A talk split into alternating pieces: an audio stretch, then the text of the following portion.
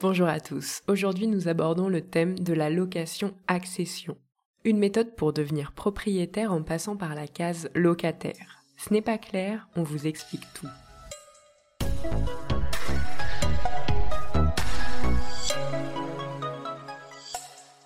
Pour vous donner une définition simple de la location-accession, c'est un moyen d'acquérir un logement de façon progressive.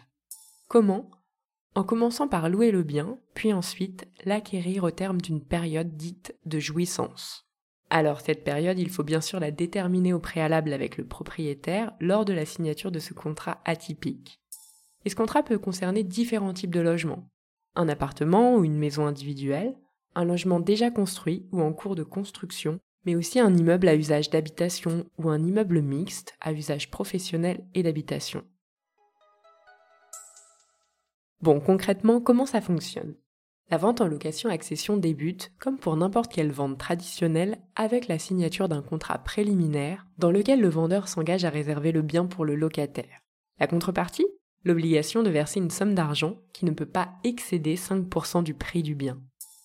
Ensuite, les deux parties signent le contrat définitif devant le notaire. Petit rappel, ce contrat indique obligatoirement plusieurs mentions, le prix de vente évidemment, toutes les modalités de paiement, la date d'entrée en jouissance, les garanties, les charges éventuelles qui incombent à l'accédant, le montant de la redevance. Et cette redevance se compose de deux parties.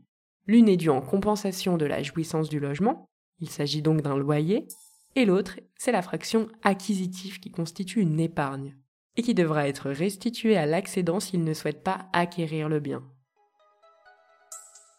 La particularité de ce type de contrat, c'est comme on l'a évoqué la période de jouissance, où l'accédant reste locataire du bien. Il verse donc une redevance au propriétaire, mais il doit également prendre en charge l'entretien courant du bien, tandis que le propriétaire, lui, prend en charge les éventuelles réparations et travaux lourds. Pour le calcul de la redevance, elle s'élève en général entre 6 et 9 euros du mètre carré en fonction du lieu où se situe le logement. Pendant toute la période de jouissance, l'accédant dispose de quelque chose qu'on appelle l'exercice de l'option. Mais qu'est-ce que ça veut dire? C'est-à-dire qu'il peut à tout moment décider d'acquérir ou non le bien. Par contre, quelle que soit sa décision, il doit informer le propriétaire au minimum 3 mois avant le terme du contrat. Donc deux options, s'il souhaite acheter, il devra verser le solde du prix pour obtenir le transfert de propriété. Bien sûr, celui-ci peut être effectué que si l'accédant obtient un crédit immobilier. Ensuite, un acte de vente authentique est réalisé chez le notaire pour finaliser l'achat. Et dans le cas où il renonce à l'acquisition du bien, il ne bénéficie pas d'un droit de maintien dans les lieux et devra donc partir, à moins que le contrat ne prévoie le contraire, de même, le propriétaire devra restituer à l'excédent la fraction acquisitive de la redevance versée.